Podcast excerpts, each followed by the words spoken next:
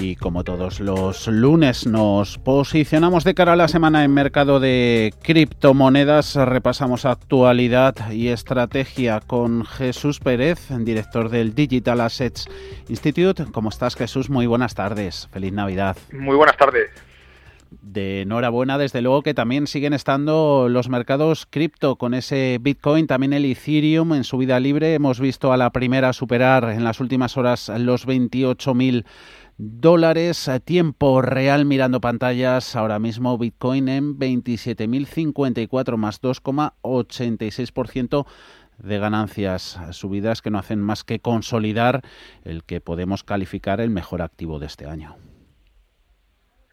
Sí, la verdad es que nos enfrentamos a un final de año realmente espectacular. La superación al final de los máximos que veníamos, eh, bueno, veníamos de tres años realmente de, buscar esos máximos, pues realmente ha hecho entrar al mercado una subida libre. Realmente, de hecho, en el mercado ahora mismo capitaliza casi ya 700 billones y yo creo que parte de estas subidas eh, yo lo están produciendo por liquidaciones de posiciones cortas. Había mucha gente que, esperaba que el mercado podría caer en estos máximos o podría tener un, de alguna manera un retroceso y creo que al revés, eh, el mercado está siendo tan fuerte que está haciendo que todas estas posiciones cortas se tengan que de alguna manera cerrar y eso está dando al mercado todavía una subida más. Con lo cual, bueno, yo creo que demasiado vertical esta subida. Diría que, bueno, todos ya estamos esperando de alguna manera que, pueda haber alguna corrección porque realmente hay que pensar que llevamos una subida eh, desde los 20.000 hasta los 28.000 eh, muy poco tiempo. Eh, y también Bitcoin, por ejemplo, digo Ethereum, de 500 a 700. Entonces, estamos hablando de subidas muy potentes. Entonces, bueno, yo creo que eh, vamos a ver dónde encontramos esos niveles donde el mercado pueda encontrar un poquito de, de alguna manera ya de, resistencia. ¿Qué catalizadores podrían justificar esa corrección? Bueno, realmente estamos en un momento donde hay mucha demanda. yo creo que este año, este final de año, sobre todo hemos visto mucha demanda institucional. Y poca oferta, ¿no?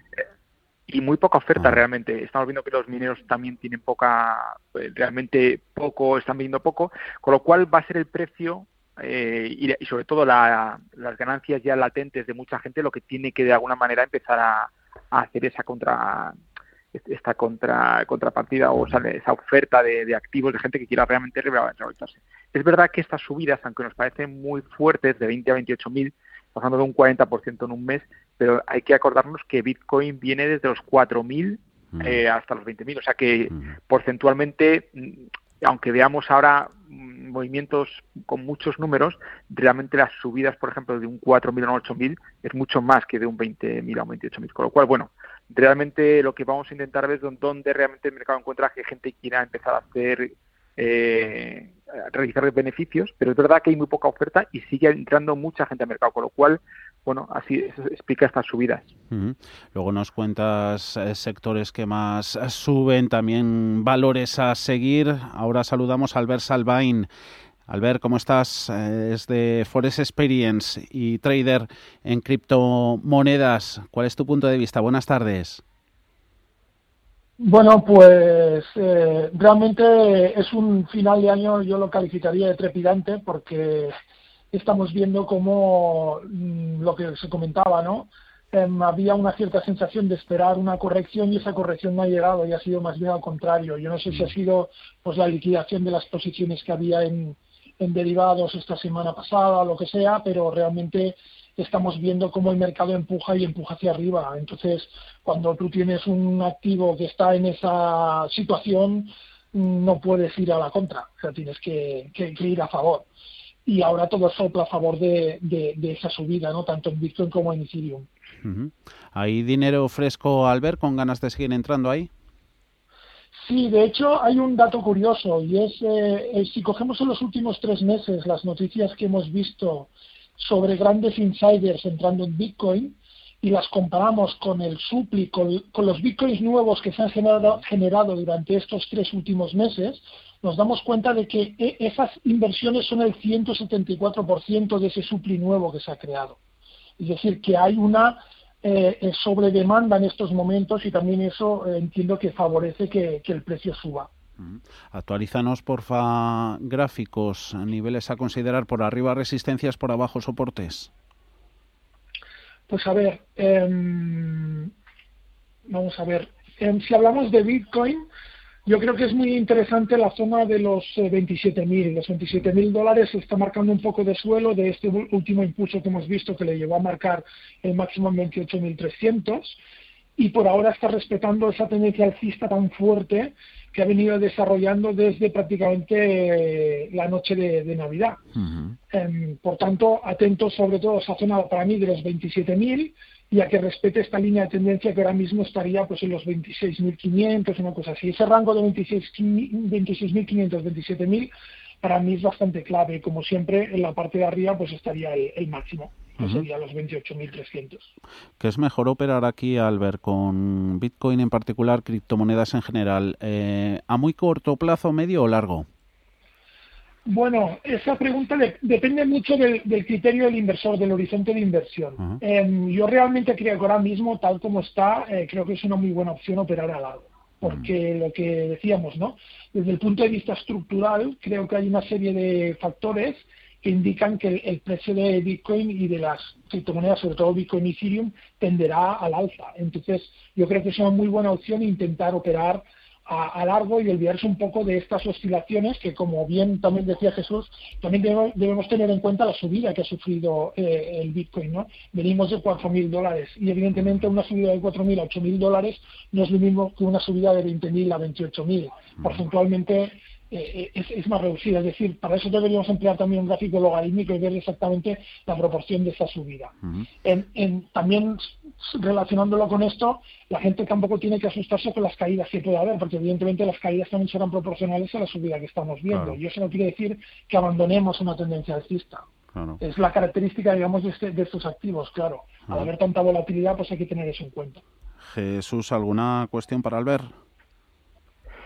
Sí, bueno, yo, yo diría que, que, nada, realmente Ethereum, por ejemplo, ahora está siendo un poquito más fuerte que Bitcoin. Yo creo que lo ha sido este año. Hay que no hay que olvidar que, que por ejemplo, aunque ha acabado este año con un 260% de revalorización Bitcoin, Ethereum ha acabado con un 460 y todavía no hemos visto los máximos. Entonces, bueno, yo creo que sería interesante también, vamos, no sé si Ever opina lo mismo, estudiar la fortaleza también eh, de, estar de, de Ethereum contra Bitcoin, que parece de momento que empieza de alguna manera a ser un pelín más fuerte y que, bueno, no está tanto en las noticias. A ver, Albert. Sí, a ver, yo, yo he de reconocer que soy más fan de Ethereum que de Bitcoin, ¿eh? porque desde el punto de vista, digamos, tecnológico tienes mucha más posibilidad y mucha más potencia en, Ethereum debido a los smart contracts y a todo el ecosistema que soporta.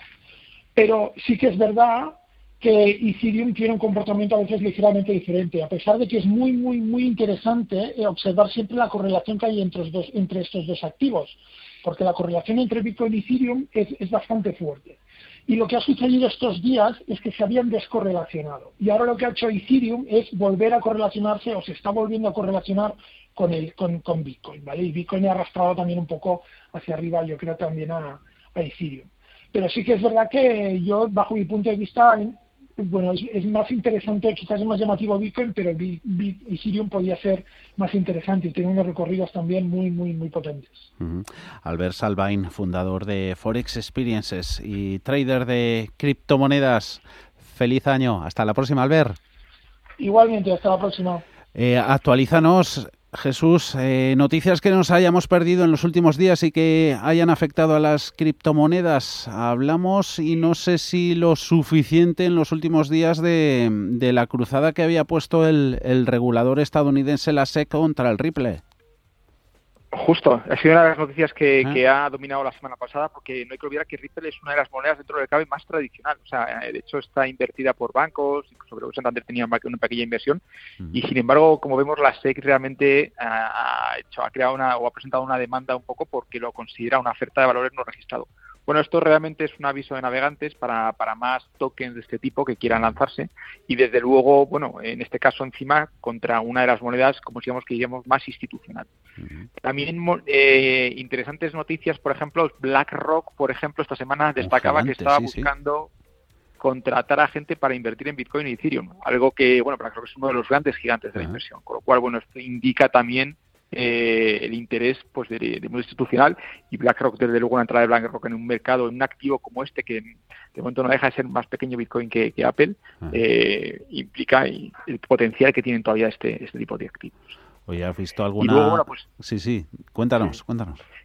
Y luego había, bueno, luego para que veáis un poquito el, punto donde está una de las plataformas de derivados más, bueno, de hecho la, que ahora mismo realmente tiene más volumen, eh, ante esta subida ha decidido poner opciones eh, cotizándolas a 120 mil dólares y 140 mil dólares. O sea, fíjate el rango ya que empiezan a permitir eh, los derivados dentro de Bitcoin. O sea, realmente estamos hablando de, pues de, de una demanda pues eso, muy amplia de cobertura para, para subidas o caídas muy fuertes. Oye, ¿has visto alguna inocentada o te han gastado alguna relacionada hoy con las criptomonedas que llame la atención? Pues la verdad, pues la verdad es que no, no ninguna, no, no he tenido ninguna, todavía no, ha habido muchas, o sea que como yo no hago español, por la parte americana creo que no ha habido no ha habido demasiado, pero bueno, hubiera estado bien, ¿no? Que se hubiera anunciado Satoshi o que hubiera que hubiera habido alguna noticia de este tipo. Alguna nos ha llegado a nosotros, luego lo hablaremos en el, en el consultorio con algún valor, ya alguna acción española cotizada en el, en el IBEX 35. Jesús Pérez, director del Digital Assets Institute. Un placer como siempre, feliz año, hasta la próxima. Igualmente.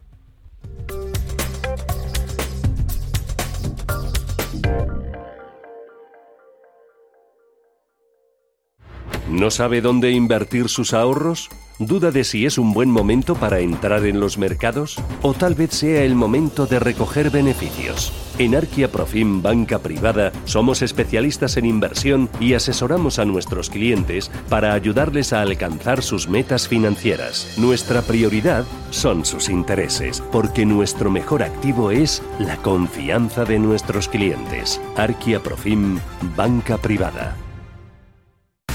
¿Es hora de reconstruir el mercado de valores? EcoTrader es tu estrategia de inversión para batir al mercado de la mano de los expertos de El Economista. Más información en el 902 88 93 93 o en ecotrader.eleconomista.es. Si desea un fondo de inversión con una selección de valores globales de calidad, desde Metagestión le presentamos nuestro fondo de inversión Metavalor Internacional. Nuestro equipo se centra en buscar las mejores oportunidades de inversión en cada momento. Diversificación, seguimiento y excelencia en la toma de posiciones. Suscriba ya Metavalor Internacional a través de metagestión.com o llamando al 91 781 6880. Metagestión más de 35 años aportando valor. El futuro se construye poco a poco. Son muchas cosas. Pequeños gestos pero que tienen valor. Ahorrar en Basque Pensiones EPSV es un buen plan, a tu medida, para que el futuro sea como tú quieras. Vive el presente bien y construye un futuro mejor con Basque Pensiones EPSV. Puedes simular tu plan de ahorro para el futuro en cuchabank.es o acércate a tu oficina y te ayudaremos. Más que pensiones EPSV individual, Cuchabank sea socio promotor, Cuchabank Gestión SGIC SAU gestor de patrimonio. No sé de dónde vamos a recortar más. ¿Sabes lo que es la eficiencia energética? NES te demuestra que sí puedes ahorrar más en energía. En NES son expertos en ahorro y auditorías energéticas. Trabajan con las mejores empresas y al mejor precio. Ellas les avalan. Infórmate en NES.es. Te realizamos un estudio de forma gratuita. Pregunta y contacta en info.nes.es. NES, conviértelo en tu partner energético.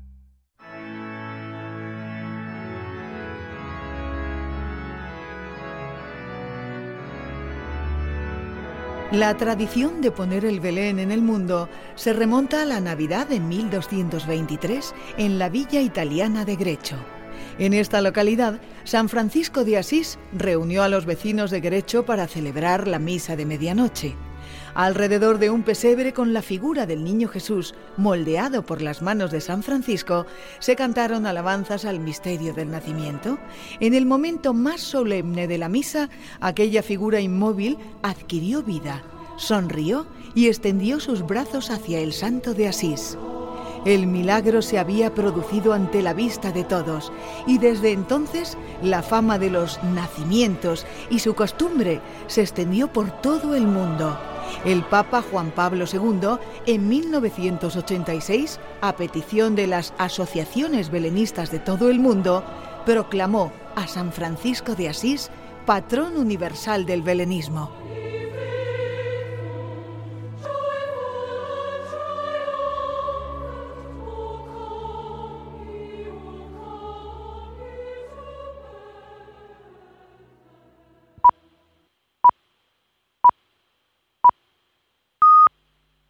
Son las 6 de la tarde, las 5 en Canarias. Radio Intereconomía. Boletín informativo. Buenas tardes. España trabaja en extremis para cerrar un acuerdo con el Reino Unido que garantice la movilidad con Gibraltar a partir del 1 de enero. La ministra de Asuntos Exteriores ha dicho que sería una lástima que Gibraltar se convierta en una frontera externa de la Unión Europea con todo lo que ello supone e insiste que por España no va a ser el afán del gobierno en llegar a un acuerdo y facilitar, entre otras cosas, al máximo la, la movilidad a uno y otro lado de la verja simplificar al máximo los procedimientos relativos a la movilidad, eh, con la posibilidad incluso de levantar eh, la verja y entre hoy y mañana los gobiernos de los 27 países comunitarios irán dando su visto bueno al tratado con el Reino Unido acordado en Nochebuena para que entre en vigor de forma provisional el 1 de enero. Antes de ese, de ese día, el Consejo Europeo en Bruselas y la Cámara de los Comunes en Londres deberán ratificar ese pacto en el marco de una comisión interparlamentaria aún por crear. La aprobación por parte del Parlamento